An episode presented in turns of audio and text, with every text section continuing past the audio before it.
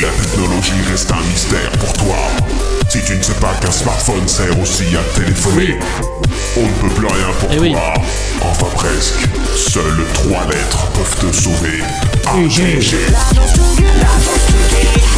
Ça va nous faire bizarre quand Quacos va changer de générique. S'il le fait. Et il l'a promis.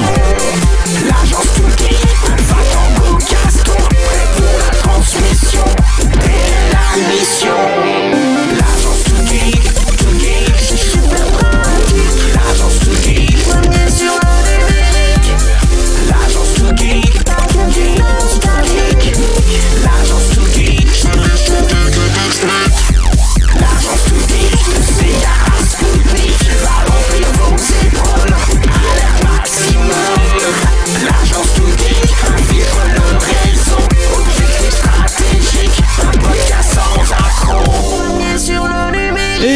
bonsoir les geeks. Bonsoir, bonsoir. Mais qu'est-ce qu'on fait là? Mais on est là pour faire une émission spéciale Telex Et aimez les Telex, nous aussi, Ah, et ce soir on est resté euh, tard pour euh, vous enregistrer euh, quelques news. Ouais. C'est uniquement pour vous, chers auditeurs. Exactement, donc c'est la TG 84, un spécial Telex qu'on va faire vite fait parce qu'on Ouais, parce efficace. qu'il est tard, on est fatigué, on veut rentrer, mais quand Ouais. même on a envie de vous raconter des bêtises. J'ai peur. Surtout N'ayez pas des peur. bêtises. Et puis surtout, nous aurons une petite partie pour répondre à nos auditeurs. Pourquoi ils ont des questions? Et oui, euh, souvenez-vous, Allo Geek, est-ce que euh, tu te souviens du numéro lors de ton On père s'en fout, non euh, Oui, mais c'était il y a longtemps. Il y a que Alors, Herbie qui laisse des oublié liens avec Oui, ses, mais ses on- bouquins. 0970 444 454. Ah oui. Vous appelez, vous laissez un message. Donc là, C'est- là, là, il y, a des- il y a des questions. Il y a des euh, questions. Oh la Ce soir, il y a des questions. Et il y a des questions pour. euh, il y a une question qui était restée en suspens dans, la- dans, la- dans le dernier Halo Geek. Euh, Posty n'était pas là et donc Et il euh, va et il répondre va ce répondre ce soir. soir. Voilà. j'ai- pff, ça- ça- enfin, Entre si je autres. peux, hein, Parce que tu es notre star. Tu es exactement. Ah, Tu es Donc, je vous phare dans la rappelle- nuit. comme dans Je la, vous la rappelle. chanson de. Bon, enfin bref. Je vous rappelle les Nuomax, nuomax.com, nuomax euh, slash Facebook, euh, nuomax sur Facebook. 3615 Nuo Max. Voilà. Alors, euh, voilà, ça C'était pour les annonces. Nuomax. Je me permets de refaire un peu Ah bah de pub oui, il hein, faut, parce hein. qu'il faut, Il faut. il faut venir. Et puis sinon, eh bien, euh, n'hésitez pas donc à nous laisser euh, des questions quand on fait des telex. Alors là, les questions que j'ai, bah, elles datent d'un certain temps, hein, mais c'est pas grave, on les a pas oubliées, je les ai, elles sont là dans Ah, l'ordinateur. c'est bien, je vais bien, pouvoir vous les passer tout à l'heure. Bon, on démarre, on commence par un petit telex. Allez, faut te chauffer là. C'est parti. Alors je vais remercier euh, Stony euh, qui est le- mon, mon fournisseur, mon pourvoyeur en Ah. Telex. Alors moi Stony je l'ai prévenu à la dernière minute et il me dit ah non mais là je peux pas euh, euh, et il m'envoie une photo en fait de son van au milieu de la campagne. Et il a un van, il se balade en fait, il est en vacances en ce moment, il se balade dans, la- en- dans toute la France avec son, avec son van, euh, avec son mobilhome. Non, tu, tu veux dire qu'il enfin, il se balade dans les arrondissements de Paris, c'est ça? C'est ça, ouais, mais au-delà du périphérique. Oh pff, Et, et donc son van il est facile si vous, vous le voyez passer vous verrez il y a le logo Ghostbuster dessus Oh, sur, génial. sur les côtés et sur le capot avant donc un van blanc avec le logo Ghostbuster sur les côtés et sur le, le capot vous pouvez pas le rater c'est Stony et donc vous allez le saluer de notre part si vous le voyez passer vous lui offrez un coup à boire Exactement. et donc il a quand même répondu à mon appel de Telex donc il m'en a envoyé plein mais je j'ai pas pu Ah, les il, est quand même, il est quand même dévoué. Ah non, mais il est absolument incroyable. Donc je le remercie. Si vous voulez le suivre sur Twitter, c'est Julien de Rennes, 2 le chiffre 2 et Rennes comme la ville de Rennes. Voilà. Donc euh, suivez Julien de Rennes.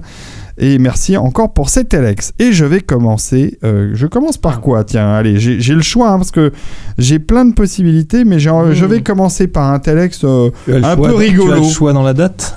Oh, Oh, non, surtout qu'en plus on va parler d'une homme de 112 ans. Voilà, non, pas 112 ans, 102 ans. Ah oui, quand même. Et alors la pauvre femme euh, a un smartphone ouais. et impossible pour le logiciel de son opérateur de l'enregistrer. Car à 102 ans, Ouais. Cécile, euh, Ah, j'ai le problème, ouais. elle est de, euh, la Doloise, elle est de Dole, j'imagine. Mhm. Doloise Cécile est si rare, reste euh, hyper connectée avec ses proches, à tel point qu'elle a voulu récemment changer de smartphone Erreur. pour pouvoir profiter du- d'un meilleur appareil photo Et et, elle de a- la 4G. Et surtout, elle a choisi le meilleur opérateur de France. Rien que rien de plus simple pour une centenaire aussi à l'aise avec les smartphones et, et elle utilise aussi Internet à 102 ans. Eh bien, en fait, pas vraiment parce que euh, nos confrères du Progrès expliquent que, que ce mercredi, enfin le mercredi dernier, qu'au moment de créer son abonnement, l'ordinateur de l'opérateur SFR ne, ne permettait pas d'entrer la date de naissance de Cécile. Oh, c'est méchant. Le logiciel ne permettant pas de, de- de- de mettre une date aussi ancienne. Une situation que les vendeurs de l'agence jurassienne n'avaient pas rencontrée jusqu'à présent. Ça devait pas être pourtant une date si ancienne, parce qu'elle est née en 1910. Elle est née en 1915 et c'est donc au siège de SFR à Paris Qu'ils ont dû le faire manuellement. Voilà, qui, qui a été contacté, qu'ils ont trouvé une solution Ils ont patché. réussir. Mais non, en fait, l'astuce, lui offrir une cure de jouvence. Euh, et donc, euh, pour le menti. logiciel client de l'opérateur, elle est née en 1935 et non pas en 1915. Voilà, ils ont tout bêtement mis une fausse date de naissance. C'est une Bon, honte. c'est quand même Ouais, délirant. C'était simple pour le que- C'est quand même honte. hein. délirant qu'à 102 ans on ne puisse pas s'abonner à, à l'o- à l'opérateur SFR. il, y avait voilà. le, il y avait le bug de l'an 2000, il y a le bug des 100 Il y a le bug des vieux. Il y a le Bug des vieux, c'est ça. Et comme on va être de plus en plus vieux, il y a intérêt à ce que les opérateurs mettent à jour leur logiciel hein. parce que moi, quand j'aurai euh, 120 ou 125 ans, lors de ton père, si je veux avoir la- le dernier modèle d'iPhone Eh bah, tu l'auras 18, pas. et bah, eh, je vais pouvoir le faire. T'auras Voilà. plus les moyens. Enfin Ouais, bah, bref. c'est le problème quand tu stockes les années juste sur les deux derniers chiffres. hein. Oui, mais c'est ça, oui. Bon, en tout cas, euh, euh, la, la pauvre a, a quand même réussi, mais en bidouillant. Du coup, ils lui ont filé un Radiocom 2000. c'est ça. la, la valise là. Ils lui ont filé un bebop. Lors de ton père, je crois que tu as un Telex. J'ai un Telex Ah. pour vous alors Tu en as un, un. petit alors vous allez Ah, voir, mais un gros oh, hein, un petit, un mais beau, un gros et un beau. Alors on va être à la croisée de plusieurs choses, Ah. un petit peu du manifeste politique, de la cause animale et de la réalité virtuelle. Ah Oh là Ah, ça, on, euh, on a un seul Ah. Telex. En un seul Telex. Mais comment fais-tu, Eh ben Père tu vas voir, tu vas être voir, tu vas être étonné. Oh non, il va pas être trapu. Alors voilà, vous, vous le savez tous, la, la réalité virtuelle en ce moment Ouais. hante nos esprits. On se demande qu'est-ce qu'on va en faire parce qu'en ce moment, euh, bah, Il y en a des casques y a- qui sortent, Il y hein, en a des a, casques hein. qui Ah sortent. Pas nécessairement des logiciels, puis il y a le fameux Ouais. motion sickness, etc., Eh etc. oui. Mais toi, alors, ton Euh, père, je crois que tu es équipé. Mais évidemment, je Euh, suis tu as équipé. quoi, toi Il est toujours dans sa boîte, c'est ça Moi, Depuis moi- 6 mois moi, moi, mon plaisir, c'est d'acheter des trucs et de les contempler Ah, dans des cartons. Déjà que je voulais te racheter un vieux projecteur vidéo Non, mais attends, tu vas 32 pas ans. m'acheter des Tu vas bien cartons. Mais ça se son stocke bail. vachement bien dans les cartons. Ah mais moi si tu veux, si tu Ah, viens chez moi, j'ai des cartons partout. L'intérêt, c'est quand Lord ton père revend un objet d'occasion, en fait, il est neuf. Voilà, il, a appartenu à un retraité qui s'en est très peu servi, comme disait l'autre. Alors revenons à mon, à mon beau, à mon beau Telex. Alors, Alors, ouais, on ouais. dit la réalité virtuelle, qu'est-ce qu'on va en Ouais. faire? Les gens, c'est cher, ça a c'est pas vrai. beaucoup d'utilité. Euh, et d'un autre côté, il y a un autre problème. hein, qui, qui- qui- qui est peut-être encore plus crucial. Euh, vous le savez, euh, la nourriture que l'on mange aujourd'hui est particulièrement industrielle. Ouais. Et s'il y a bien un domaine dans lequel l'industrie va extrêmement loin, c'est le domaine du poulet. Oh. Et Ah oui. Ah oui. Chicken. Ouais. alors le poulet, c'est l'élevage en batterie, euh, les euh, médicaments donnés aux animaux, les Absolument, antibiotiques, les antibiotiques. le stress re- ressenti par ces petites bêtes parce qu'effectivement elles sont dans, dans 10 cm carrés, elles sont collées les unes contre les autres et puis comme elles mangent des saloperies, puis comme elles sont Ouais, oui. stressées, eh ben, le poulet il est pas bon. Hum, Le poulet il est pas Ah, bon. C'est dégueulasse, même. Et là, il y a Ah. eu un type qui a une idée exceptionnelle. Et cet homme-là a dit, mais c'est bien sûr bon sang. Alors, il y avait une première solution qui consistait à un Tu- peu désindustrialiser la chose, à élever le Oh poulet au grain, non, non. en manger un peu moins, mais là tout de suite non. Non, bah non, ça On veut en batterie. On du poulet et on en veut beaucoup et surtout pas cher. Ouais. Et le gars, il s'est dit, mais alors il y a un petit côté manifeste politique, vous en allez, réalité vous allez vite le comprendre derrière. Il installe, alors peut-être que Herbie va retrouver cette photo euh, pour que. euh, Alors si vous tapez dans Google poulet et réalité virtuelle, je pense que vous allez retrouver cette photo. Je chers cherchais ça tout de suite. Regardez tout de suite, vous allez voir le casque de réalité virtuelle pour poulet est Oh assez non. exceptionnel puisque c'est un casque Ça y est, tu viens de réalité virtuelle pour poulet. Et donc il y a un gars qui s'est dit on va installer un casque de Hervé sur le poulet.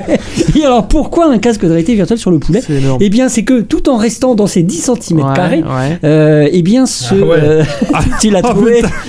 Oh, la casse VR pour poulet, c'est quelque chose. c'est, une sorte de... Comment dire c'est- Non, mais on- dirait un, deux sorte- entonnoirs. Alors c'est un yo Une sorte de yo-yo, ouais. C'est une sorte de yo-yo, mais immense, et mettez, alors immense, euh, toute proportion gardée, et qu'on pose sur la tête du poulet. Mais oui, parce qu'évidemment, le poulet a les Ah, yeux sur le punaise. côté. Exactement. Donc il faut lui, il faut lui Donc il a foutre, des euh, écrans qui sont euh, sur le Non, côté mais c'est et pas non pas possible. devant. Non, mais C'est horrible. Ah Alors, non, quelle mais est je l'idée. Non mais un Quelle est casque l'idée VR pour les poulets américains dans les fermes d'élevage intensif. Mais oui. mais Alors quelle est C'est l'idée énorme. C'est que euh, au lieu de lui donner de l'espace, on va lui donner de l'espace virtuel. C'est-à-dire que le poulet avec son beau casque de réalité virtuelle, et bien en fait, il va avoir l'impression d'être dans un champ euh, immense. C'est comme Mister D chez Euh, lui avec son oui, casque. ouais. c'est ça. Et il va avoir l'impression de manger de la super nourriture en fait, alors que ce sera de la merde. Ah. Euh, et donc le poulet pense-t-on, sera bien plus heureux grâce à son casque de réalité virtuelle et donc il sera bien meilleur et il sera. euh, C'est quand même une fable qui correspond bien à nos sociétés. Mais tu évidemment, rentres là- chez toi, tu Ah, rentres moi- je ton trouve écran. Je trouve qu'ils vont pas assez loin. hein. Mais alors évidemment, le Parce gars, la- le gars qui a la- lancé l'idée, évidemment, vous avez compris toute la subtilité de son message. hein, La- qui- la vraie il faut le lire au second degré. La vraie étape suivante, surtout, c'est de faire, euh, c'est de te faire bouffer de la merde en te faisant porter un casque de réalité virtuelle. Euh, Rappelle-toi, il y, a un- il y a un film qui est intéressant à ce sujet-là, qui est Le Congrès. 嗯。Où euh, notamment Robin Williams, euh, alors allez voir le film, mais qui est, qui est assez intéressant sur, sur, la- sur ce qu'on perçoit et ce qu'est la réalité, et notamment... euh, Robin Wright. pas ah oui, Robin Williams. Wright, oui, Robin Yeah. Williams. c'est ça. Euh, Robin Williams, il était mort. Il y a Robin Wright Total Recall pour un poulet, ça serait pas mal. Donc je trouve qu'en fait on n'a pas assez, euh, on n'a pas assez euh, exploré tous les domaines de la réalité virtuelle. Ça ne se limite pas euh, à l'humain, mais euh, peut-être demain. Par contre, la connerie réelle, ça, ça existe. Hein, pourquoi pas un casque de réalité virtuelle pour votre toutou, pour votre chat, euh, pour votre canari peut-être, hein, qui en a marre d'être dans sa cage, ou peut-être même pour votre poisson rouge. Ok, merci. Alors ton père, c'est en effet, c'était absolument indispensable. Ouais, c'était, c'était effectivement. Alors on va faire du rétro telex. Oh Alors non. les amis, j'ai une petite Oh question. Il y a 30 ans, Mm. Il y a un En truc quatre- qui disparaissait il y a 30 ans. Est-ce que vous 80. sauriez retrouver quoi en, en- 87, en janvier 87. 1987 87. euh, Quelque chose auquel on tenait beaucoup, Minitel. Postcarbone et moi-même. ah, les BBS. Non, non, non, en 87. Ouais, ça Euh, disparaissait. Que ça disparaissait. Alors, euh, je vais vous aider. le, radio, euh, le, bah, le Radiocom 2000. Non, c'était un, c'était un, un journal. Ah, Hebdogiciel. Exactement. Oh la bravo vache, il est fort, il est fort, il est fort, il est beau. Il y a 30 ans, Hebdogiciel disparaissait Oh. c'était ma revue préférée d'informatique. euh, Surtout Clou, la rubrique cinéma de avec- Clou. oui, mais qui a pas duré jusqu'au se bout. qu'il virer, il se faisait virer de toutes les, les, les Avec de l'humour et des dessins de avant-premières. dedans. Au sommaire du dernier numéro du 2 janvier 1987, le gros titre euh, Branchez-vous sur 1987. voilà, euh, donc euh, j'ai le JPEG, puisqu'on peut retrouver facilement l'intégralité des hebdogiciels sur le net, hein, vous pouvez les relire. Et donc en 87, il y avait le, en- le 2 janvier, qui est le dernier numéro avant la disparition de ce magazine, enfin, de ce journal, puisque c'est plutôt au format euh, journal papier. Euh, il y avait une grosse prise électrique à l'heure de ton père, tu vois. Et puis branchez-vous sur 1987. Dépêchez-vous de vous brancher sur la bonne prise, car vu le nombre d'ordinateurs personnels restant sur le marché, il faudra bientôt vous contenter d'un choix restreint. Que va-t-il se passer pénurie. en 1987 Les prévisions de l'hebdo en page 1. Voilà. Etc. On etc. comprend, on, on comprend pourquoi ils ont disparu pour le coup. Ah bon, ils ont disparu parce qu'ils avaient pas mal de procès aux fesses et que surtout, euh, je crois qu'ils avaient été rachetés euh, par un- une boîte qui était plutôt frauduleuse. Ah. Ça s'est arrêté très violemment, hein, puisqu'il y a, il y a aucun signe, quand on lit le numéro, il y a aucun signe de disparition euh, du Il magazine. n'y a pas d'adieu. Non, non, ça, ça a disparu du jour au lendemain. C'était l'époque, euh, souvenez-vous, des otages du Liban. Marcel Carton, Oh, ah Jean-Paul oui. Oh Kaufmann, la vache. et Michel. Serra et les journalistes de- d'Antenne 2, Jean-Louis Normandin et Or- Ouais. Auriel Cornéa. On, a, pas- Ouais. on a oublié certains noms.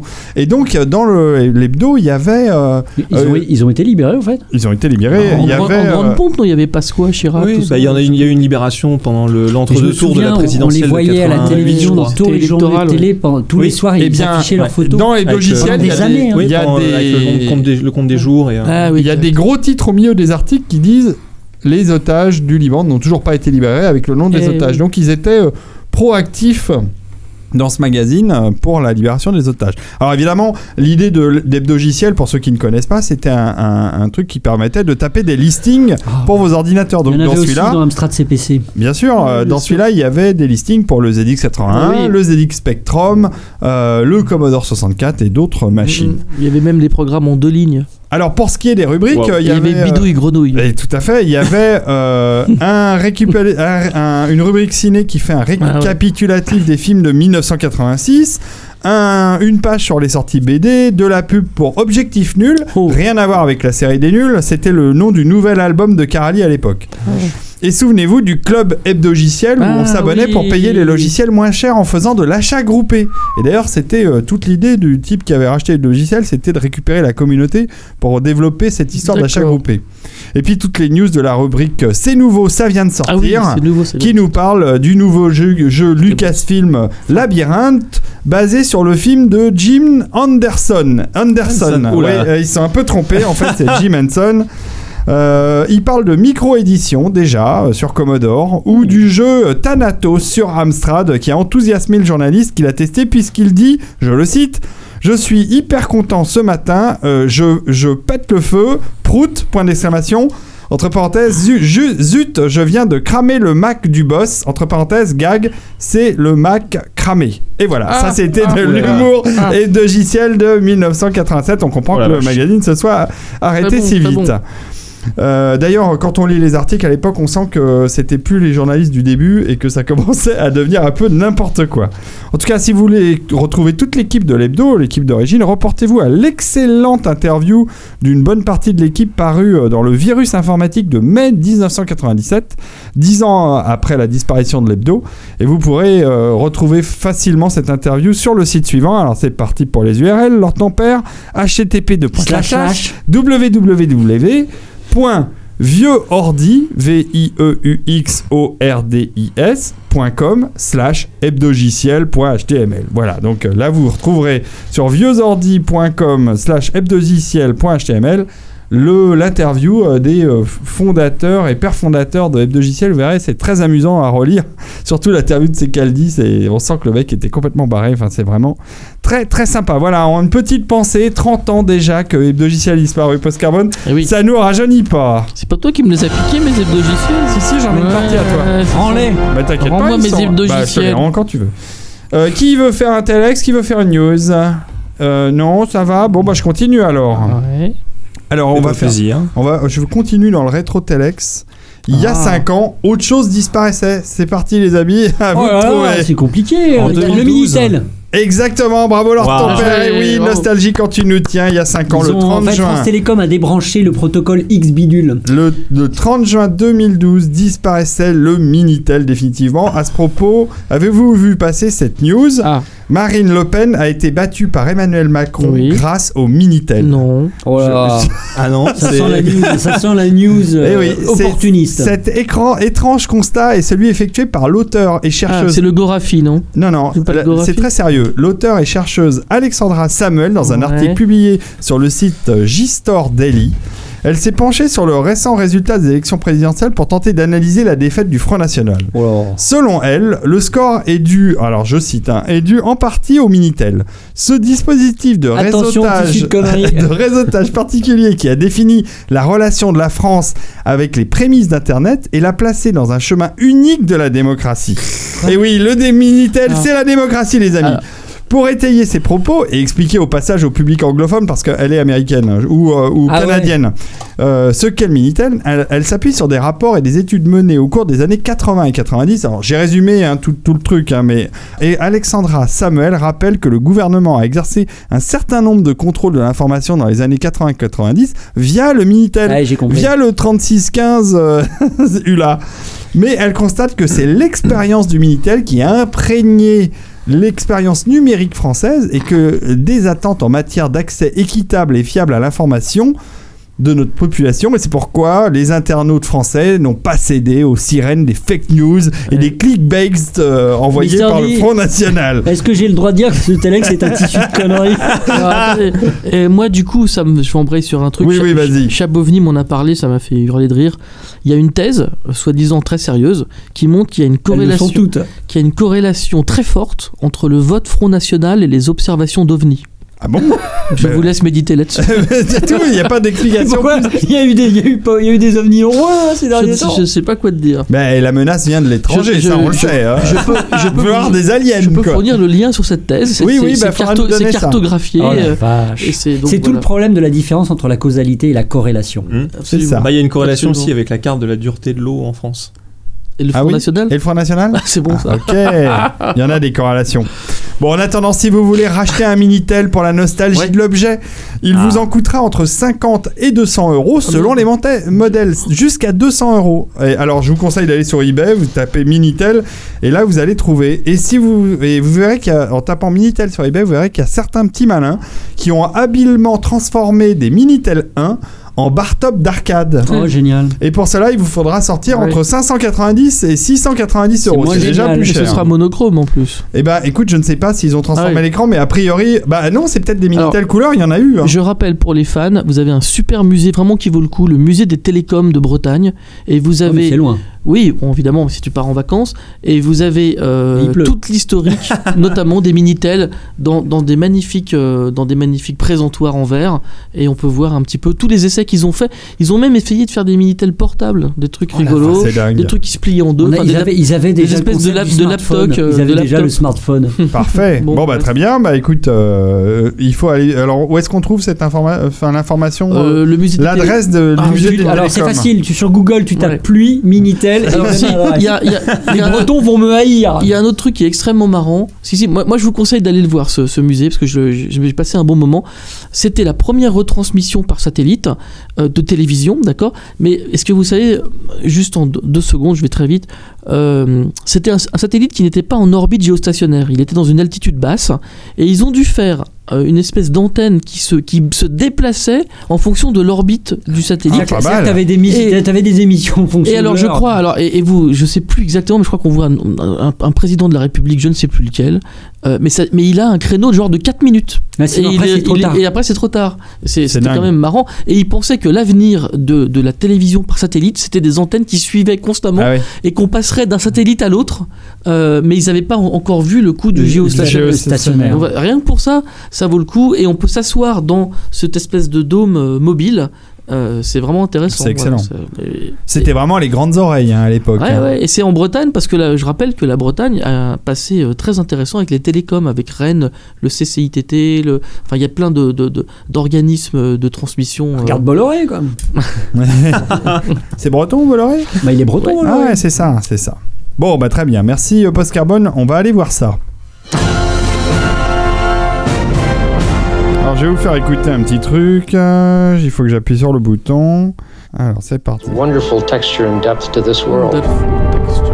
It was the most work, it was the most difficult, Ah ouais, c'est, très américain, le plus difficile, le plus extraordinaire. And Nous avons une idée projects, Bon, alors ton père, plutôt que de parler, est-ce que tu as reconnu euh, Bah, je- l'ambiance? bah, je l'ai lu sur ton écran surtout.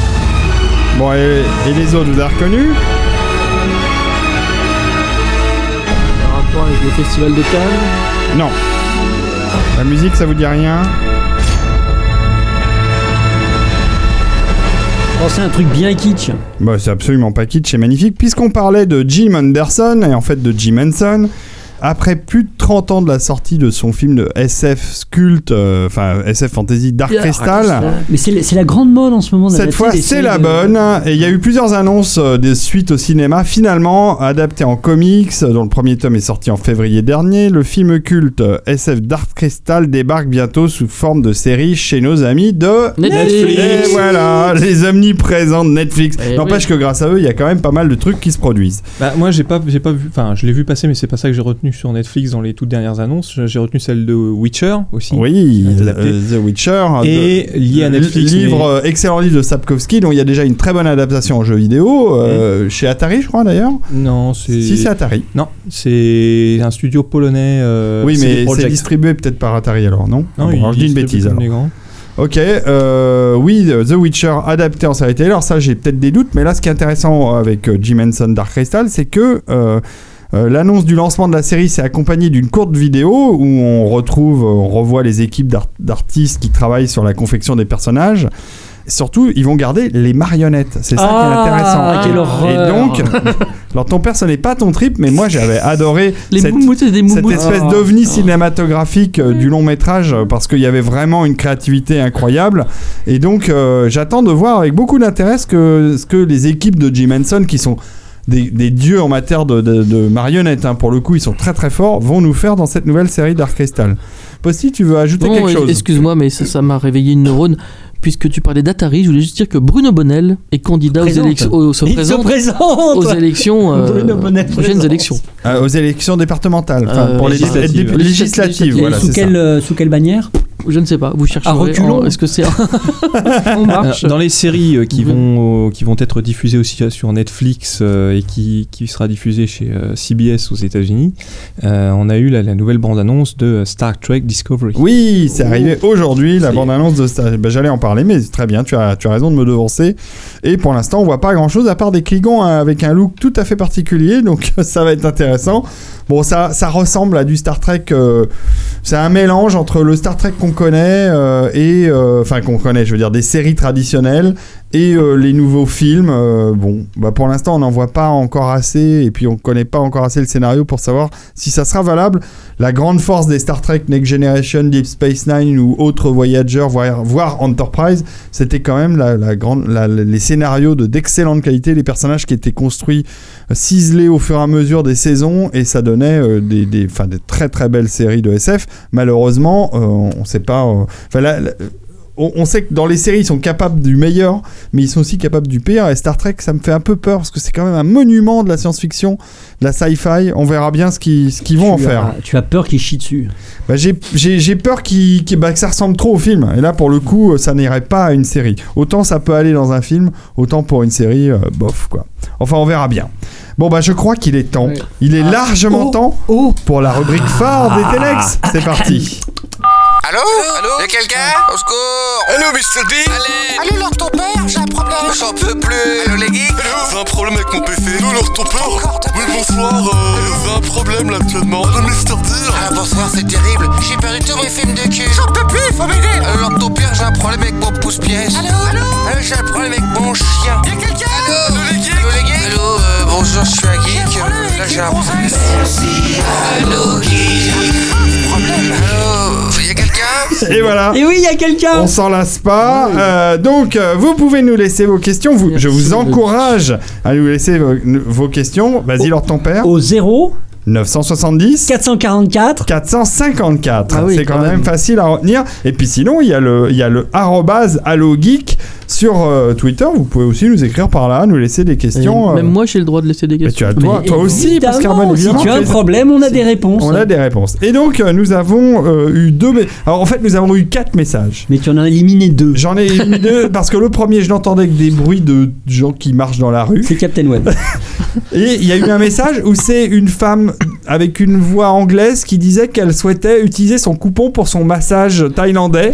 Et donc je pense qu'elle s'est trompée de numéro. non, je pense que c'est aussi Captain Web. Ah bah ça doit être ça. Donc euh, je vais commencer par euh, le premier message. C'est parti. Et vous allez voir, c'est pas toujours très sérieux. Salut l'équipe de l'APG, bon, moi, moi c'est Maxime de la Marne. Euh, déjà je veux vous remercier pour votre émission. Euh, elle me permet de passer mes journées un peu plus rapidement. Et moi j'avais une question pas du tout geek, mais je voulais juste savoir si vous pouviez pas faire une quotidienne euh, de 8h à midi et de 13h30 à 17h30 qui permettrait de rendre mes journées encore moins longues parce que bah, un podcast toutes les semaines c'est un peu léger. Bon, allez, allez, bonne continuation. Bisous. Alors Eh ben, ton eh- père. Eh ben écoute mon ami, il n'y a aucun problème. Ouais. Fais-nous un chèque de 20 000 euros tous les mois et ça Voilà, peut on s'arranger. bien, ouais. Exactement, c'est Ouais. qu'une question d'argent. Nous, serons, nous serions tout à fait pour faire une quotidienne de 8h à 7h le soir. On Mais il faut, ça il le- faut payer quoi. Le loft. Le- c'est ça. Euh, je pense- non mais je pense. Mais je pense qu'on serait à court de, de- Ouais, on serait à court de sujets geeks très plus rapidement. sérieusement, plus sérieusement, euh, s'il y avait matière trop, s'il y avait trop de Ah non, quantité, vous vous lasseriez, vous nous le- aimeriez le plaisir plus de se à revoir. supposer que vous nous aimiez. c'est ça. Donc euh, dé- désolé, mais nous allons décliner ce- Euh, cette idée bon, euh, raté. qui me Ou paraissait, alors une Mister DTV Mm, ouais, bah, avec avec une Ouais. caméra sur la tête. avec un truc en continu en tout le 24 temps. heures sur 24, ça serait aussi très B- lassant. BFM Faïence. C'est ça. Pour leur ton père. Bon allez, on passe à la deuxième question qui est un tout petit peu plus sérieuse. Oui, bonjour, ici Bussière. Euh, ce serait par curiosité envers euh, les membres de l'APG pour savoir lesquels sont rôlistes et à quel jeu ils ont joué. Merci. Alors, qui autour de cette table est rôliste euh, ou a fait du jeu de rôle et à Mm. quel jeu jouez-vous? Alors, Lord ton père engage. Alors, euh, grâce à mes chers amis, je fus, j'étais un rôliste. Euh, j'ai joué à Donjons et Dragons. Oui. Je crois que c'était Dark Sun de Forcément. mémoire. Ah oui. Mhm. Euh, j'ai joué également à Shadowrun. C'est c'est Shadowrun, c'est ça Shadowrun, pas de ouais. bêtises. Et surtout, euh, on avait joué avec Manox, qui était un excellent maître du jeu. Ah, on imagine. Euh, mais vraiment, hein. Là, J'imagine vraiment. On avait, on avait carrément inventé un jeu de rôle qui s'appelait Mega City. Et euh, où le pitch était le suivant on était enfermé dans une sorte de cuvette au milieu d'un monde un peu post-apocalyptique. Et l'idée, évidemment, la question est de se demander mais qu'est-ce qu'il y a au-delà de cette cuvette? Et je crois qu'on a quasiment joué, enfin pas une cuvette de WC, vous l'avez compris. Ouais, non, mais bon, on Euh, compris, oui. Et euh, on a joué, je crois, quasiment trois ans à ce, à ce jeu de rôle, Ah mais qui était bien. vraiment Ouais. made in nous-mêmes, et surtout made in Manox. Et j'ai de très très bons souvenirs, mais en tout cas, les, les jeux de Il rôle. a pas cherché à le commercialiser? Non, enfin, c'est, en fait, tu vois, les règles se sont construites un peu au fur et à mesure, Ouais, ouais. tout comme l'histoire d'ailleurs elle-même. Mais on avait passé des moments excellents et on avait fait aussi, je crois, du Star Wars, parce qu'il y avait un jeu de rôle Star Wars. Oui. Euh, c'était ça avec Behemoth, Prince des Ténèbres, que vous connaissez si vous écoutez. euh, L'apéro du Capitaine. Moi, Mais j'ai- malheureusement, on n'y joue plus. J'ai toujours à la cave un magnifique cadeau que m'ont fait les, les gars de la- de l'apéro, c'est le post-carbonium. Ah oui, le jeu, un- mais c'est pas un jeu de rôle. Non, c'est pas un jeu de rôle, mais bon, c'est un jeu de société et je l'ai gardé dans ma cave. Très bien. Euh, Herbie, tu jouais à quoi? Alors moi j'ai Toi, joué. tu es un grand euh, rôliste. Ouais, j'ai joué à pas mal de trucs. Euh, j'ai fait beaucoup de Donjons et Dragons, surtout en troisième édition. Mhm. Et entre autres, j'ai participé à une campagne de plus de 60 sessions de jeu. Pas mal. J'ai fait, j'ai fait du Cops, du Berlin 18, du Histoire de Fou, un peu de Dark Sun et encore toute une palanquée dont j'ai oublié le nom. Et j'ai aussi masterisé un peu de trois bricoles et surtout beaucoup beaucoup de Star Wars en, en système Bah D6. Tout En à fait. veux-tu, en voilà. Eh bien, je. Et je joue encore un petit peu euh, à Donjons et Dragons, là, déjà une fois tous les 36 du mois, euh, en cinquième Ah ouais. édition, là, oui. Bah, on avait fait, on avait fait, nous, en fait, la grande, grande campagne en, en troisième édition qui était euh, Return to the Temple of Elemental Evil, qui était la suite apparemment d'une campagne mythique. où On s'affrontait donc les, les quatre temples élémentaires. Et euh, là, avec euh, des potes, on s'est lancé dans euh, Prince of Apocalypse, qui est à nouveau le retour du retour du retour de la vengeance du temple du mal élémentaire. Mmh. Et bah, j'allais dire, plus de 15 ans après, il y a une petite, petite, petite séance de nostalgie et de, de replonger dans ces, euh, cet univers. C'est pas désagréable. Qui était-. Ce qui était sympa aussi, c'était les. Je pense surtout euh, au, au Sorcier de la Montagne de Feu, qui était à la fois un, un livre dont vous êtes le héros, mais qui, était- Mhm. qui avait été aussi adapté par Peter Jackson, si je dis pas de bêtises, qui avait été ada- adapté également en, en jeu de plateau, que j'ai toujours. Euh, qui, est, qui est un magnifique objet. Vous savez, dans, dans les, dans les grands livres, tu sais que c'est Gallimard qui faisait ça à l'époque. C'était des, des grands livres dans lesquels euh, qui ressemblaient donc à un livre dont vous êtes le héros, sauf qu'à l'intérieur, C'est L'Œil un jeu Noir. de plateau. Bah, D'accord. L'œil noir. C'est l'œil noir qui Ouais, est. l'œil noir. et- Qui est une- C'est un, jeu de rôle euh, allemand, l'œil noir. Ah ouais. Ah, je sais Ouais, pas, oui, c'est Mais oui, c'est dans les grands, les, les grands coffrets en. Ouais, qui en ressemble à un livre, en fait. Et je trouve que le jeu de rôle en plateau, c'est aussi vachement sympa. Moi, j'ai fait un peu de Donjons et Dragons à la MJC de Vincennes. Oui. Euh, j'ai jamais été maître du jeu, c'est un truc ça m'est passé complètement. euh, et et après- au bout d'un moment, je, me suis aperçu que ça prenait trop de temps par rapport au fait que je voulais jouer à mon Commodore 64. Il a fallu j'ai- choisir. J'ai choisi le Commodore choisi le 64. commandant. Il y avait aussi des Et- très bons jeux de rôle sur ordinateur. Ah oui, Oui. Alors, of oui, the oui, bah, les Baldur's euh, Gate, euh, les Neverwinter Night, euh, Knights of the Old Republic en Star Wars, euh, Bah et Witcher hein, plus récemment.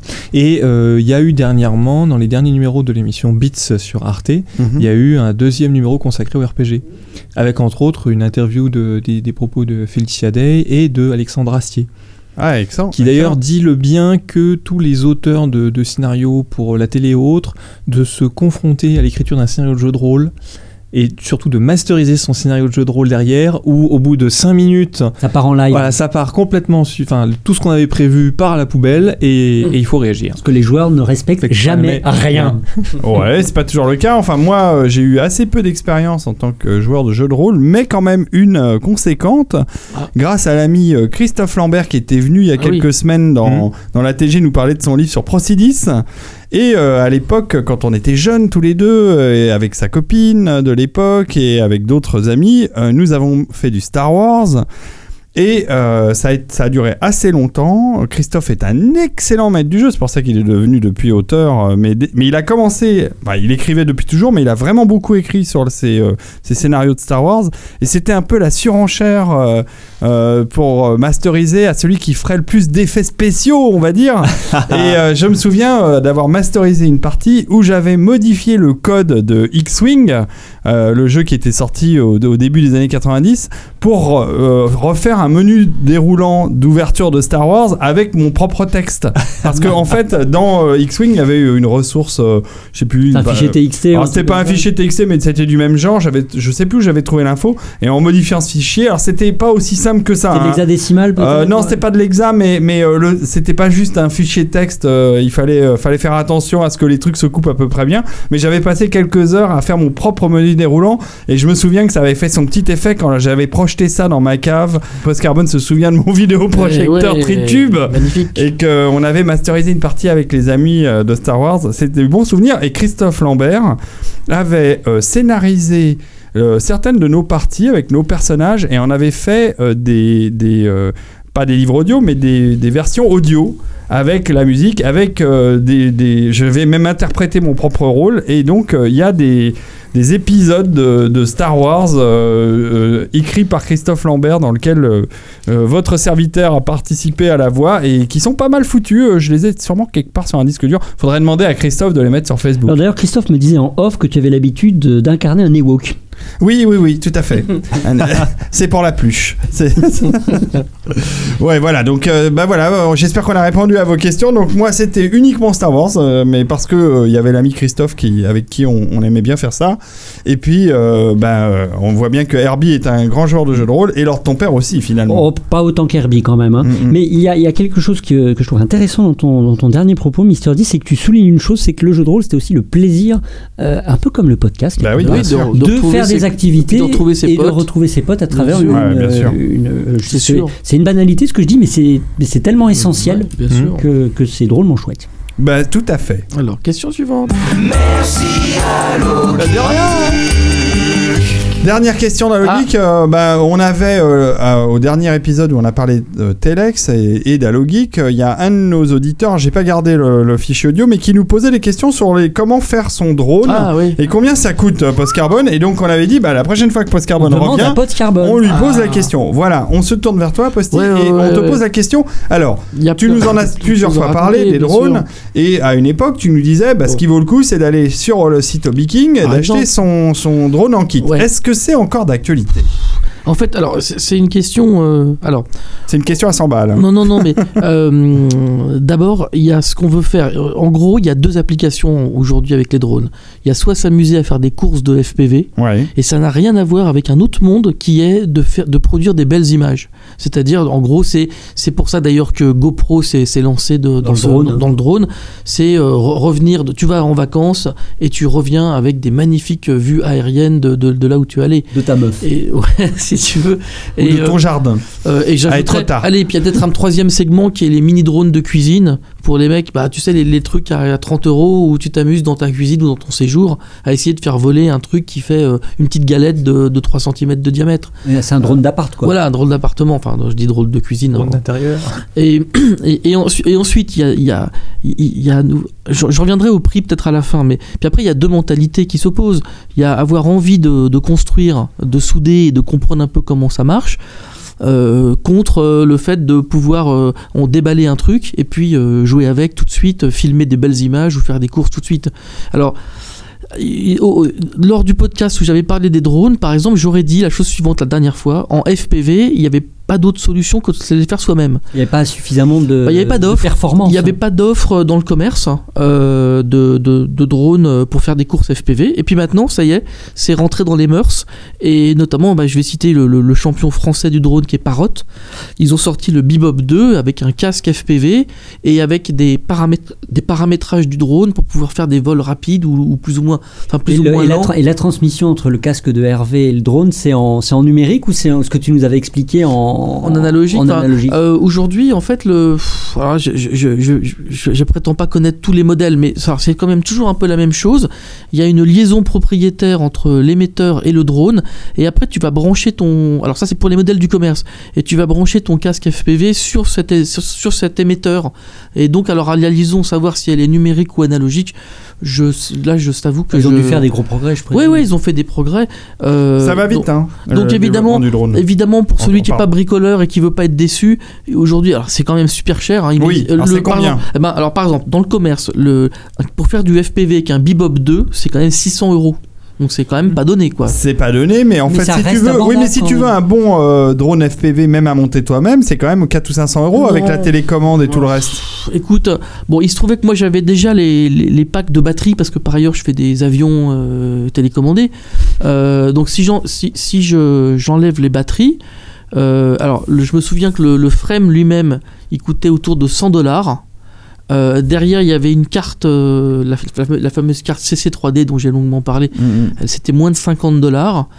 Donc déjà, c'était à Et les, 150. et, et les, et les moteurs brushless? Non, c'était fourni avec la Ah, frame. ah d'accord. fourni avec la frame. Euh, alors après, tu avais des, des fioritures supplémentaires, genre le GPS, le capteur GPS autour de 50 aussi, donc tu à 200.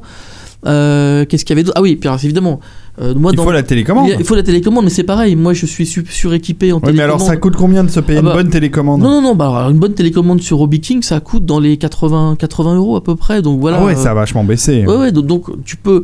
Mais C'est moitié prix. quoi, Donc en gros, pour à- Ouais, 300 euros, t'as un oui, bon drone FPV, quoi. Voilà, mais alors par contre, le problème, c'est. euh, euh, moi, je me suis heurté quand même, c'est débile, mais c'est toujours euh, des soudures à faire parce que les câbles sont pas aux mêmes normes. Enfin, c'est tout, un, c'est tout un bordel. Ah, j'ai oublié un truc quand même dans le drone FPV, on, euh, je rajoute encore un peu dessous. C'était la, la petite caméra couleur. Et le casque? Le, euh, alors, le casque, il coûte rien en- en- quand tu le fais toi-même. C'est vraiment. Mais parce que moi, j'étais en qualité NTSC. euh, qui suffit pour. Oui, piloter. qualité vidéo, quoi. Euh, mais en gros, ça rajoutait genre 80 euros le casque, la télécommande et, le, et la transmission euh, vidéo. Donc, euh, bon, ça, mais, mais quand même, c'est vrai que je, suis à- je dois être allé. Si j'additionne tout ça, je suis à 200 euros du Bebop 2 qui est une petite merveille que tu sors de, de, de- de- voilà, de, de- du sac et qui marche tout de suite. Il y a tout dedans, c'est la télécommande, Ouais. le casque de réalité virtuelle Oui, et c'est le ça, petit engin. absolument. Alors, alors, et, et là maintenant, dans le domaine des drones, euh, on va dire pour faire de superbes images, il y a quand même une star internationale qui qui est donc c'est la boîte chinoise concurrente de Parrot qui s'appelle Digi. Ouais. Digi. Ils ont C'est la sorti, marque du Captain Web pour son drone. ils ont Celui qui sorti, prend la poussière. ils ont ça. sorti un drone magnifique qui s'appelle le Maverick. Alors, le Maverick, c'est un drone hyper compact qu'on peut trimballer du coup dans une dans, dans, dans une, dans, une dans un petit sac à dos. Pourquoi? Parce que c'est c'est fait pour les, les baroudeurs. Le, le type qui, par exemple, il fait l'ascension du Mont Blanc, il veut pas se faire chier à se trimballer un, un Un drone de, de 20 4 kilos, tu vois. Donc là, ça, ça tient dans un petit sac à dos. Euh, tu- quand tu l'ouvres, tu as, un temps de, de mise en œuvre en secondes et ça, et ça a une caméra 4K magnifique qui te fait des, des images incroyables, hyper bien stabilisées. Bon. Alors le Bebop Mais le 2, Maverick est je- cher, le Maverick est à le plus de 1000 Bebop euros. 2 pour 500 et quelques Ouais. euros, euh, tu n'as 600. pas, euh, tu n'as pas les- le casque, hein. tu Ah. as euh, juste le Bebop D'accord. et tu le télécommandes avec ton smartphone. Donc euh, t'es pas euh, dans une configuration aussi complète. Je. Et je pense que si tu veux le pack Bebop drone plus cockpit Ouais, glace plus ouais. tout ce que, C'était hein, plutôt 1000 quoi. Et le, et le- et euh, le on casque, est, on est, euh, on est, non non, on est plutôt à 700 euros. Voilà, 695 sur Cdiscount Marketplace, tu vois. Ouais. Donc, euh, donc voilà, la version complète avec le casque euh, et le, le drone, c'est plutôt, on est au proche Mais des 700 alors, euros. quand même, pour montrer le, le- le niveau de qualité qu'obtient DJ, c'est quand même énorme parce que j'ai un, un copain qui est venu le week-end dernier et qui m'a fait des vues d'Étretat absolument magnifiques. Alors, je vous explique le rêve quand même. Il a une flight case. Alors, lui, il avait un DJ quand même assez gros parce que c'est vraiment un Un fan. pro. C'est un fan de vidéo, ouais. C'est vraiment un, un type qui avait une caméra qualité broadcast. Oui, tu peux mettre soit un appareil photo, soit une caméra Ah oui. vidéo. Et alors, pour vous montrer à quel point c'est hallucinant, c'est devenu d'une simplicité, sur, donc sur son, sa télécommande, il met une tablette euh, Android, il a une liaison USB euh, avec justement l'émetteur qui va lui, lui, si tu veux, lui, balancer les pixels de la caméra, porter 4 km, et surtout il y a une app Android maintenant où on voit sur Google Maps euh, la carte du coin, on, c'est tactile, on fait clac clac clac avec son doigt, on met les points de passage, on fait start, le mec ne regardait même plus le drone, il regardait juste son écran. Et alors lui comme c'est un fan absolu de vidéo, ce qui se passe c'est que C'est le Mavic Pro qu'il avait ouais, enfin c'était un truc assez gros, il Ouais. est il est Il ouais, y a un Inspire oui, 2 c'est ça. ou le Mavic je crois que Pro. c'est le Mavic Pro. Et alors, alors ce qui est balèze, L'Inspire c'est que 2 du est plus cher encore, le gars, 3300. le, le gars qui m'a fait des plans d'Étretat, il s'est amusé à filmer notamment euh, toutes les falaises euh, classiques. Il se concentre plus que sur l'orientation de la caméra. En fait, Ah. euh, au moment où il a la retransmission temps réel sur sa tablette, avec les doigts, avec le tactile, il, il- il se, il se concentre sur la qualité, le plan qu'il fait. Donc par exemple là, il a filmé les falaises. Juste sur la partie artistique. Voilà, juste dit. sur la partie artistique. plus de la partie Voilà. technique. Et à la fin, c'était délirant. Il y a un bouton comeback. Tu te Et il revient. et le truc revient. c'est Et c'est il juste prend des- pas une montagne ou un. Non, euh, non. parce Et il atterrit tout seul devant Il toi. atterrit tout seul devant toi. Il y a, il y a- alors la, la détection, elle est, elle est GPS ça- principalement. alors, euh, juste un truc, c'est que ce niveau, effectivement, ce niveau de qualité, je ne l'ai pas obtenu avec l'open source SC3D en face. C'est allé trop vite. Euh, DJ a mis des équipes d'ingénieurs à la chinoise, genre ils en ont mis 300 euh, d'un côté. De l'autre côté, on a des pauvres gars le week-end qui cruent un peu de code source, qui essayent de. C'est- C'est pas la même force de frappe. C'est pas la même force de frappe. Donc voilà, ça c'est un peu une mise à jour de ce que je vous avais raconté il y a combien maintenant Il y a un an et demi, enfin je sais plus exactement. Ouais, ça doit- c'est peut-être l'Inspire. Il est, il est immense l'Inspire. Ça veut dire qu'en un an et demi, quoi. ils ont fait des, pro- des, Ah, des progrès. mais Alors par contre, il y a- colossaux. il y, a- il y a un truc qui est un peu, enfin, enfin, c'est pénible, mais en même temps, tu, tu toi surtout ça va te parler, c'est normal aussi. La législation a évolué. Oui. On a, euh, on a refusé maintenant C'est par rapport au poids. pour voilà, par, tout ce qui fait moins de 900 grammes, je crois, si, si tu m'arrêteras, je sais plus oui, si c'est c'est ça, 700 c'est ou 800 900 ou 900, ou un truc crois. comme ça. Eh bien, si t'es en dessous, évidemment, tu peux continuer à t'amuser en amateur. Sinon, faut une licence. Si t'es au-dessus, licence, et même il y a une plaque sur le drone. Tu dois, tu dois faire rifter, c'est comme sur une mobilette. Eh, écoute, franchement, alors, parce que mon copain avait le truc avec plaque. Euh, franchement, il faut quand même être un- au minimum, euh, on va dire, euh, aware quand tu, quand tu pilotes, parce que quand ce truc-là, si ce truc-là se met à, Je crois qu'il y a une formation obligatoire ouais, ouais. en plus. se met à s'écrabouiller, et puis t'as- que tu as fait la connerie de survoler une plage Bah, si avec t'as un du mec, non, monde, mais si t'as un mec mais qui tu prend vas un tuer, drone tu vas tuer quelqu'un, bah, bien ouais. entendu, tu vas évidemment tuer quelqu'un. Donc c'était un peu, moi qui aime la liberté, j'avoue que là c'est quand même un peu, un peu normal qu'on en soit arrivé là. La bonne nouvelle, c'est que du coup, les mecs, par exemple sur le petit Maverick, ils sont, euh, t'es dans la loi sans avoir le permis, et, et quand même la qualité d'image et la stabilisation de la caméra 4K du Maverick fonctionne quand même très bien. C'est-à-dire que quand tu regardes les images et que t'es pas un professionnel, t'es hyper content Ouais, déjà. c'est C'est-à-dire qu'en étant amateur sans plaque et sans permis, tu vas quand même te faire de superbes images. Euh, voilà, donc ça a quand même un peu changé. C'est vrai que y a, il y a une offre commerciale qui est arrivée maintenant dans une maturité euh, délirante. Voilà. Moi, j'ai remarqué, euh, il y a quelques semaines de ça, je m'en suis vraiment aperçu, euh, que bah, dans les séries télé, euh, Ah oui, de ça- plus en c'est- plus. Il y a beaucoup de drones qui sont utilisés. Ouais, il y a des plans, Et il y a des plans qui sont les- clairement faits avec des drones, bah. des trucs qui a 15 ans. Tu te euh, souviens de Runaway Ah oui, film oui, avec oui, Tom oui, Selleck avec le drone qui est envoyé sur, la- plans, sur le ouais. lieu euh, du- Ouais. du crime. C'est marrant parce que ça date de- des années 80. Hmm. Un film euh, de, de, de Crichton. hein, un film moment, écrit par oui, à un moment, ils sont dans une scène avec des blés, je crois. Et en fait, non, en, fait, ce qui se passe, c'est que euh, euh, Tom Selleck joue un flic qui est chargé des robots qui deviennent déviants, en fait.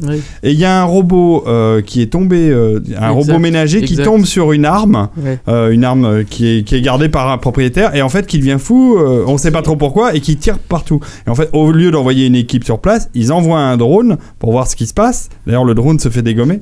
C'était hyper visionnaire au niveau de l'usage, quoi, euh, sûr, parce que hein. c'est exactement ce qu'on a aujourd'hui en Ouais. matière de, de, de drones, comme tu les décris, Posty. Et là où tu avais des plans que tu pouvais faire, euh, enfin, guère que, quand sûr. tu avais du cinéma avec des moyens, avec un hélicoptère ou euh, vraiment un truc avec une perche de Ah, folie. Mais moi, Bah, maintenant, je euh, les dirais même télé plus. peuvent se le payer. Essaye, euh, essaye de trouver une émission de télé qui n'a pas fait appel à un drone.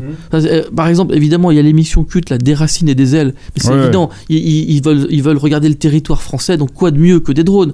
Mais ça va en passant, enfin, tu as des émissions sur la maison, sur le bricolage, sur le truc, mais tu en as à, à foison. Enfin, et, et- et ça a fait euh, diminuer les prix de production d'un facteur 100. Drone est partout. Ah oui, ça c'est. Et tu sais que je me suis même posé la question là sur les, les... on a eu une campagne électorale là dernièrement et euh, Ah, les, euh, les, Louvre, hein. les meetings les meetings euh, il y a un certain nombre de candidats qui d'ailleurs euh, c'est pas les caméras de la télé qui viennent hein, Et ils ont leur propre leur machin propre- et il y a quand même des plans parfois et euh, je l'ai vu aussi bah, à l'Eurovision dernièrement euh, C'est où plutôt je des- me c'est pas plutôt des grues enfin, Ouais, des- c'est Bah, des grues. écoute Bah, vu pareil, certains mouvements On en parle. À l'Eurovision, c'est vrai qu'il y avait des mouvements hyper rapides. Ouais, mais il y a des grues incroyables, hein, parce que alors justement, euh, je- euh, pour j'avais la- un doute quand même hein. pour l'arrivée d'Emmanuel Macron à la à l'Élysée, à l'Élysée ouais. à l'Élysée euh, pour la passation de pouvoir avec Hollande, euh, il y avait des plans de l'Élysée qui passaient au-dessus de l'Élysée et je me suis dit putain, ils ont Non, il y avait des drones, grues, et en fait c'était des. C'était de des Lumas magnifiques d'ailleurs et qui faisaient des plans superbes et je pense qu'il y a interdiction aux drones de passer au-dessus de l'Élysée, Ah, ça doit être probablement Ça va très faire. voilà, exactement. Mais n'empêche qu'avec des grues, ils arrivent à faire des mouvements incroyables aussi, hein, c'est quand même très impressionnant.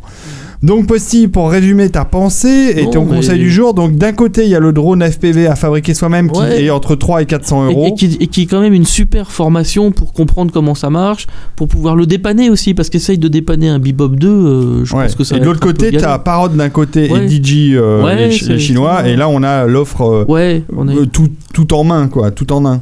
Donc on sent que la concurrence devient forte parce que Parrot, qui était quand même, le, je crois, carrément le numéro un Bah, mondial. il en s'est fait un peu, un peu virer. Euh, hein, il y a- ouais, en c'est 6 vrai. mois, je Ouais. crois que le, le Ça- cours de bourse de Parrot a, a été Ouais. divisé par deux quasiment. Il ils, ont, ils ont morflé euh, ils, là-dedans. ont, ils ont un peu morflé avec la concurrence. Tu te rends compte quand tu te prends euh, toute, les, toute la puissance asiatique euh, contre quand ils toi veulent, ils peuvent être très forts. D'autant que je sais pas si t'as vu sur leur site, mais ils ont par exemple des batteries intelligentes. Ouais. Alors je sais pas comment, j'ai pas regardé en détail, mais j'imagine que c'est des batteries qui permettent de poser l'appareil avant qu'elle tombe Alors en. oui, en- ah bah ça, ça, par exemple, dans- le truc qui est fou dans Digi, c'est que euh, il a un mode où il calcule en temps réel donc ce qui reste comme batterie et il va aborter la mission automatiquement si jamais il s'aperçoit qu'il peut pas revenir par exemple. Ouais. Et, mais il s'occupe de ça, euh, c'est juste une case que tu coches dans le soft euh, de la tablette et, et là c'est génial d'avoir pensé à et ça. là, ouais, et t'as beau vouloir continuer parce que tu te dis ah le mon film il va être encore mieux là il te dit non non non je reviens parce que comme ça il y aura personne qui va mourir et Ouais. euh, le drone va atterrir et, ça et et il tu va vas, et tu vas pas perdre tes 800 euros. Ouais, et il va, et il va, et ça Euh, peut, un peu plus cher. Il calcule l'auto- l'auto- la fin de ses batteries, mais à la seconde près. C'est assez hallucinant. Bah, C'est-à-dire si qu'au moment où si il, il atterrit, iPhone, paf, il a plus de euh, batterie, quoi. Si c'est comme mon iPhone où il calcule comme une merde la, Ouais, la la batterie. Ton iPhone, il date de Mathusalem aussi. Ouais, euh. Bah merci euh, Posty, Ouais, c'était euh, c'est c'était la réponse qu'on attendait. Eh ben de rien champion. Et on continue.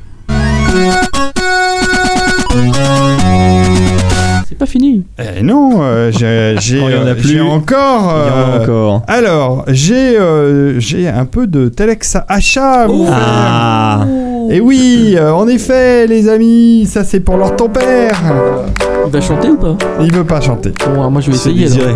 Mais c'est pas trop, je connais pas les paroles. Le support idéal. Laisse-toi porter par le rythme. Le support idéal pour. Ah. La la la la. Je vais pas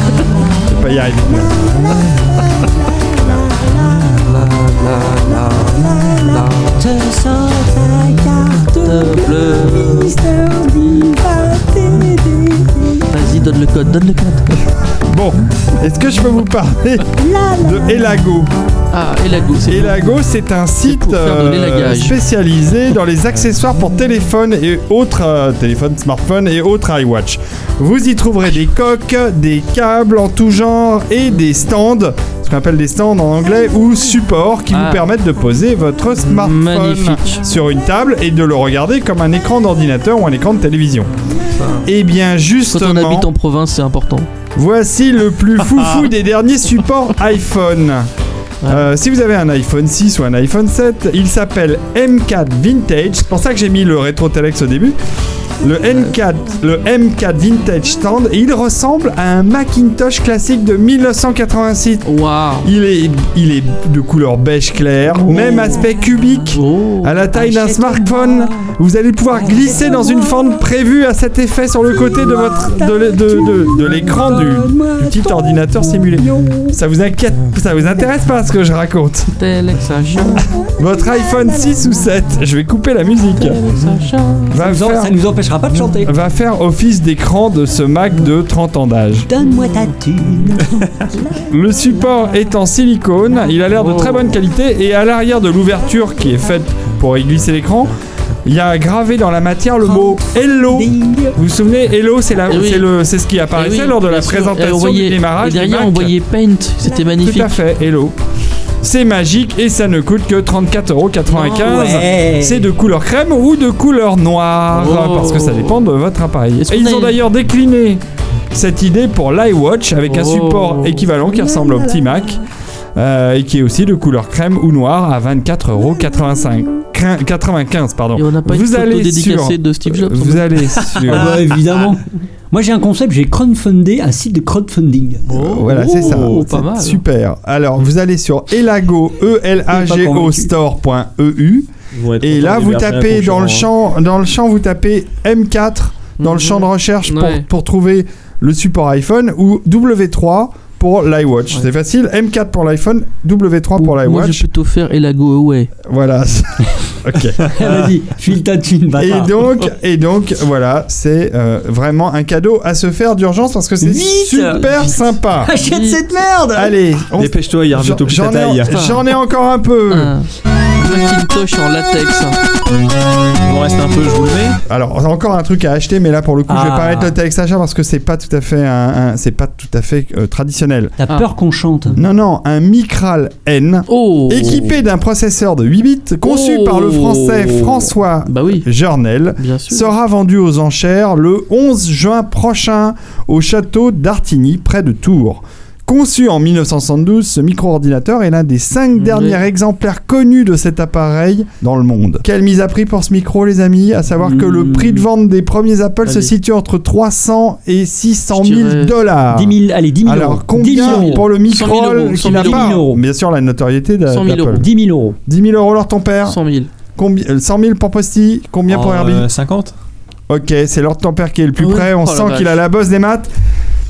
Mais En accord avec le propriétaire, il sera mis à prix à 20 000 euros, c'est-à-dire 21 750 terrible. dollars. On peut s'attendre d'ailleurs à de belles surprises car il s'agit quand même d'une pièce d'histoire. Ouais. Alors, Vous voulez que je vous raconte un peu oui. Ah Le oui. Micral Oui. a donné des idées aux Américains. Le Micral N Oui. est à l'origine Oui, de cette nouvelle euh, conception de Il y a l'informatique. polémique. On pense que le Micral, c'est vraiment le premier micro-ordinateur, mais on est-on sûr C'est comme les Cet Wright ordinateur, et- nous dit le commissaire priseur, est exceptionnel car il est le premier à utiliser un microprocesseur. Il a la mémoire et la capacité des ordinateurs de, que les- de l'époque, euh, qui- enfin qui étaient de l'époque. Il, il a la taille d'une pièce de bureau, euh, d'un élément de bureau, tu vois, ou, mieux, ou tout au mieux d'un petit pan de mur. Et euh, l'une des étudiantes en master d'histoire de l'art de l'université de François Rabelais a effectué des recherches sur cet appareil. Le créateur du Micral est un Français, donc, qui est âgé aujourd'hui de 72 ans. S'appelle François Garnel. J'aimerais bien l'inviter euh, dans la TG. Et en 1972, l'entreprise R2E, dont il est salarié, reçoit une commande de l'INRA qui fournit le budget nécessaire pour fabriquer cet appareil. En juin 73, la revue, la américaine Byte invente le mot microcomputer pour ba- baptiser le fameux Micral, dont plus de 90 000 exemplaires ont été fabriqués dans différentes versions quand même. Aujourd'hui, il en reste plus que 5, c'est dingue. Pesant 8,2 kg pour 13 cm de haut sur 43 de long et 44 de profondeur, le micro-ordinateur n'avait ni clavier ni écran, mais un télétype et un magnétophone. Seules 51 instructions étaient possibles. Il était équipé d'un processeur Intel 8008 Ce qui est déjà de pas mal, 8 hein. bits avec une fréquence de Bah, c'est- c'est le- 0,2 c'est à le deuxième, à après le 4004. 0,8 euh, MHz. C'est même pas des gigahertz. Les processeurs Intel actuels utilisés dans la majorité des ordinateurs grand public fonctionnent à une fréquence comprise entre 1,5 et 4 gigahertz. Donc vous imaginez le progrès qu'on a fait. 260 millions d'ordinateurs ont été vendus à travers le monde en 2016, qui dérivent de tous, de tous les modèles de la micro-informatique, élaborés à la base par ce fameux laboratoire du R2E euh, pour, mic- pour le Micral N. C'est dingue. hein. Quand t'as dit que c'est l'INRA, c'est pas l'INRIA qui a acheté le. Ah moi j'ai ma, moi j'ai euh, oui alors c'est peut-être une erreur de copier-coller ça serait mais plutôt l'organisme qui s'occupe d'informatique et d'automatisme, alors que l'INRA, c'est c'est l'agriculture. l'agriculture. Mais Mais, bon, c'était euh, peut-être une. euh, peut-être. alors il faudra s'en renseigner parce que moi j'ai recopié la news, mais en effet ça paraît euh, ça paraît bizarre. Mister D, tu comprendras à travers cette news pourquoi je collectionne les cartons chez moi. Bah, Dans 50 ans, je serai riche. tu, tu imagines. Quoique 20 000 euros c'est quand même pas terrible. Bon allez, on va terminer. euh, C'était quand même intéressant ça. Je vais terminer par un, un dernier Telex qui à mon avis va vous plaire Ah. beaucoup. Ah, alors ton père. Ouais, ça dit l'INRA aussi sur. euh, Ah ouais, bon, bah. Est-ce que vous connaissez la bière te- oui, c'est attends, c'est un- pour un système de mesure et de calcul de l'évapotranspiration des sols Ah bah voilà, ouais, c'était bien, bien pour l'agronomie. C'était bien pour l'agronomie. Pilsner, ça vous dit quelque chose C'est comme la bière, bière. C'est la Ouais. bière brassée à partir d'urine. Mais bien Non. sûr Et Ah. elle est sortie. C'est pour la station spatiale. Et j'ai une question, c'était à qui Guise Bang Bang ou Indiegogo C'est une news de, de, de Stony. Alors, le rock, le rock. Sky, non, tu vas voir que c'est pas si dégueulasse que Si, ça. si, le. Rock Sky Festival avait fait parler de lui en 2015 pour avoir récolté l'urine de ses visiteurs pour brasser de la bière. Moi, je suis content d'être resté. On est à présent. On est à présent en 2017 et la bière Pilsner est désormais sortie. Ouais. Donc, qu'est-ce qui s'était En fait, en tout, Bah, 54... ils ont laissé pendant 3 ans euh, Pas du fermenter tout. la piste des mecs. 54 litres de pipi avaient été Non, récupérés pour permettre à des non, producteurs de bière de fertiliser leurs champs d'orge pour la fabrication de leur boisson. On n'a pas, on n'a pas réellement fait de la bière à partir de pisse. Non, on s'est servi euh, de ça comme fertilisant. Ah. Deux ans plus tard, on y est. Le breuvage est enfin sorti euh, et porte le nom de Pilsner. Et comme il faut toujours boucler la boucle, tous les mecs qui boivent cette bière-là vont pisser dans le champ pour la prochaine récolte. Alors, euh, les explications de Henrik Wang, le directeur de la brasserie. Ça l'a fait un moment qu'on voulait produire de la bière à partir de matériaux recyclés. C'est pour ça qu'on a été tout de suite séduit par cette idée. voilà, avis aux aventuriers, seriez-vous prêts à goûter cette bière vraiment pas comme les autres? Je vous, je vous signale que ce soir nous avons été au Japonais avec les amis et qu'ils ont bu euh, leur lot de bière euh, Oui, japonaise. c'est pas de la urine, non, c'est de la kirine. C'est de la c'est de la- Bravo, Ah, excusez-moi. Carbone. Petite précision, il n'y a évidemment aucune trace d'urine dans la Ouais, c'est ce qu'ils hein, disent, c'est ce qu'ils disent. qui n'en a pas non plus ni le goût ni l'odeur. C'est ce Le- qu'ils disent. L'urine a uniquement été utilisée en tant que fertilisant naturel pour des champs Mmh. d'orge qui ont servi à brasser la bière. Pas de panique, 60 000 bouteilles ont été produites et si vous sentez de tenter l'expérience, apparemment la Pilsner est plutôt bonne. Alors faites-vous plaisir, surtout quand on sait que la, bienne- la bière est bonne pour le cerveau selon la science. Ouais. Parce Non mais attends, Ouais, je, sais pourquoi je dis ça? Si si, alors ils ont fait des essais euh, en double aveugle entre prendre un doliprane et prendre une bière. Et alors Non, je rigole pas. Eh bien, euh, les effets sont meilleurs Avec euh, la bière. Avec la bière. Sauf pour évidemment les, les- les très jeunes de- dans la population, mais si, alors euh, la conclusion de l'étude, c'est si vous n'avez pas besoin de prendre la route, etc., et que vous avez par exemple un petit bobo, un état fébrile, prenez une bière. Excellent. Ben, Bon bah devant le succès de cette initiative, le Rock euh, Skyld Festival risque de réitérer sa récolte d'urine cette année si vous êtes partant pour aller euh, profi- pour profiter eh ben, de on, cette va, aubaine. on va tous aller pisser là-bas. Voilà voilà, on va se terminer euh, cette émission avec la science-fiction Herbie. Ah. Est-ce que tu es prêt pour nous donner quelques conseils Mhm. littéraires? Ah, juste un petit conseil. Alors euh, bah alors un petit jingle.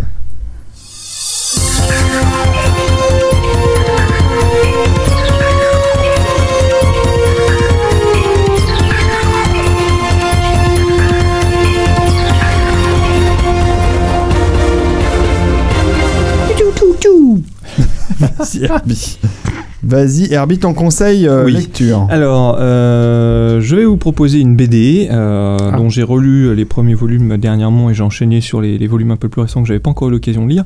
Une série qui s'appelle Orbital, euh, scénarisée par Sylvain Runberg et dessinée par euh, Serge Pelé, éditée chez Dupuis, Mhm. euh, qui est une série de space opéra. euh, où on suit en fait euh, l'humanité a rejoint une, une espèce de, de confédération euh, galactique et euh, elle dispose d'une espèce de corps, euh, on va dire, euh, pour les opérations diplomatiques un peu, un peu tendues. Et en fait, on suit le parcours du, premier agent humain de, cette, de cet organisme qui est mis en duo avec une, une, extraterrestre d'une espèce avec laquelle en fait l'humanité a eu ses premiers contacts et a fait la guerre avant que le, le- reste de la confédération vienne intervenir pour stopper les hostilités. Et alors c'est une série qui se décline par diptyque. Euh, c'est le genre de, c'est un type de schéma qu'on commence à voir de plus en plus souvent dans la bande dessinée. On fait plus trop de trucs au long cours parce que le, le public arrive pas trop à n'adhère plus aux, aux séries longues. Ils ont plus de thunes surtout. Non, puis fait, les- avec les temps de production, etc., font que, en plus de- des questions de budget, font que les, les- les gens ne suivent plus, enfin peuvent plus suivre pendant 15 ans une, une série juste pour avoir le fin Genre, mot. de- genre Torial, quoi. histoire. Euh, donc, euh, c'est décliné par, euh, par euh, groupe de l'autre deux épisodes. Euh, le septième est sorti au début de cette année. Quand même. Oui, oui, donc euh, le huitième viendra, je ne sais pas, peut-être d'ici un an, un an et demi. Et alors, euh, j'apprécie beaucoup cette série parce que elle est, alors sur le plan visuel, c'est vraiment, euh, c'est vraiment Très joli. chouette à- ouais, c'est vraiment joli à voir. Euh, les extraterrestres que propose, que dessine Pelé, sont vraiment euh, assez divers et variés. Il y a une belle, euh, il y a un côté euh, aussi un petit peu. C'est pas du crayonné, mais on sent qu'il y a quand même une petite touche, euh, comme si on, comme si on arrivait encore un peu à apercevoir à travers la, à travers la couleur quelques petits restes de crayon euh, derrière. Et euh, sur le plan du scénario, c'est assez intéressant. Alors en fait, c'est organisé sous forme de diptyque, mais on s'aperçoit au bout d'un moment qu'en fin de compte, au-delà des diptyques, il y a quand même une histoire qui est racontée derrière et qu'on voit avancer Un de fil diptyque rouge. en diptyque. Oui, il y a vraiment un fil rouge qui prend de l'importance. Et puis c'est un de ces univers. euh, alors quelque part, c'est l'héritier de Valérian et Laureline dans Mm. le, le paysage de la BD on attend avec impatience le Ah, film de ouais. Besson. Euh, pas du tout, mais personnellement non. Moi, j'irai voir. Euh, et euh, c'est au- au-delà de, de, de, cet, de cet héritage, euh, c'est aussi, je trouve, alors je crois que Ronberg lui se revendique un petit peu dans les inspirations de- du cycle de la culture de Banks, et moi je trouve qu'on retrouve aussi un petit peu dedans les univers qu'on a dans, par exemple, les jeux, la série de jeux vidéo Mass Effect, ou dans les romans euh, de le cycle d'élévation de Banks, avec euh, cette humanité qui rejoint une confédération et qui, est, qui a un, un rôle euh, qui n'est pas du tout prépondérant, c'est une, une espèce récente, jeune, et qui doit faire sa place, qui doit faire ses preuves, et euh, qui n'est pas forcément regardée non plus euh, avec bienveillance par tous les acteurs qu'elle rencontre. D'accord. Voilà. Comment t'écris ça, toi, Ronberg euh, R-U-N-B-E-R, G. Et Tu cherches Et ouais, ouais, je regardais un peu à quoi ça ressemblait. Et le- l'autre euh, Le auteur, dessinateur, le euh, Pelé. Pelé. P-E-2-L-E. PE 2 L. Ouais, on va Et regarder. donc ça s'appelle. Orbital. Orbital, ouais. Bah, ça a l'air bien joli, hein. Et, euh, ouais, non, graphiquement. Alors, ils ont en plus de leur diptyque, ils ont produit un numéro hors série qui est, je crois, un one shot. Et euh, je crois qu'il est destiné à ce qu'il y ait éventuellement d'autres euh, d'autres one shot accompagnant ce- cet univers. Et euh, oui, enfin, puis il y a une belle, il y a une belle mise en couleur aussi. On sent bien les, les, les couleurs jouent bien sur les ambiances des, des lieux et des planètes. euh. Le tout étant évidemment, on croise, on va, on va visiter divers mondes.